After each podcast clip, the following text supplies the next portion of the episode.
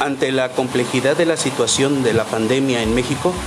el presidente de la República, Andrés Manuel López Obrador, tomó la decisión de dejar la conducción de la estrategia para enfrentar la pandemia en manos de un grupo de científicos,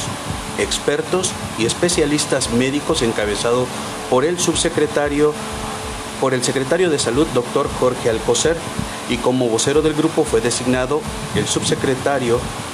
doctor Hugo López Gatel Ramírez, que se ha revelado como un gran comunicador y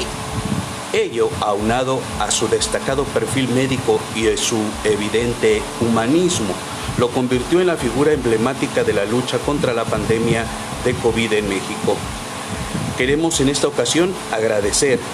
al epidemiólogo Hugo López Gatel y al equipo de especialistas por su esfuerzo,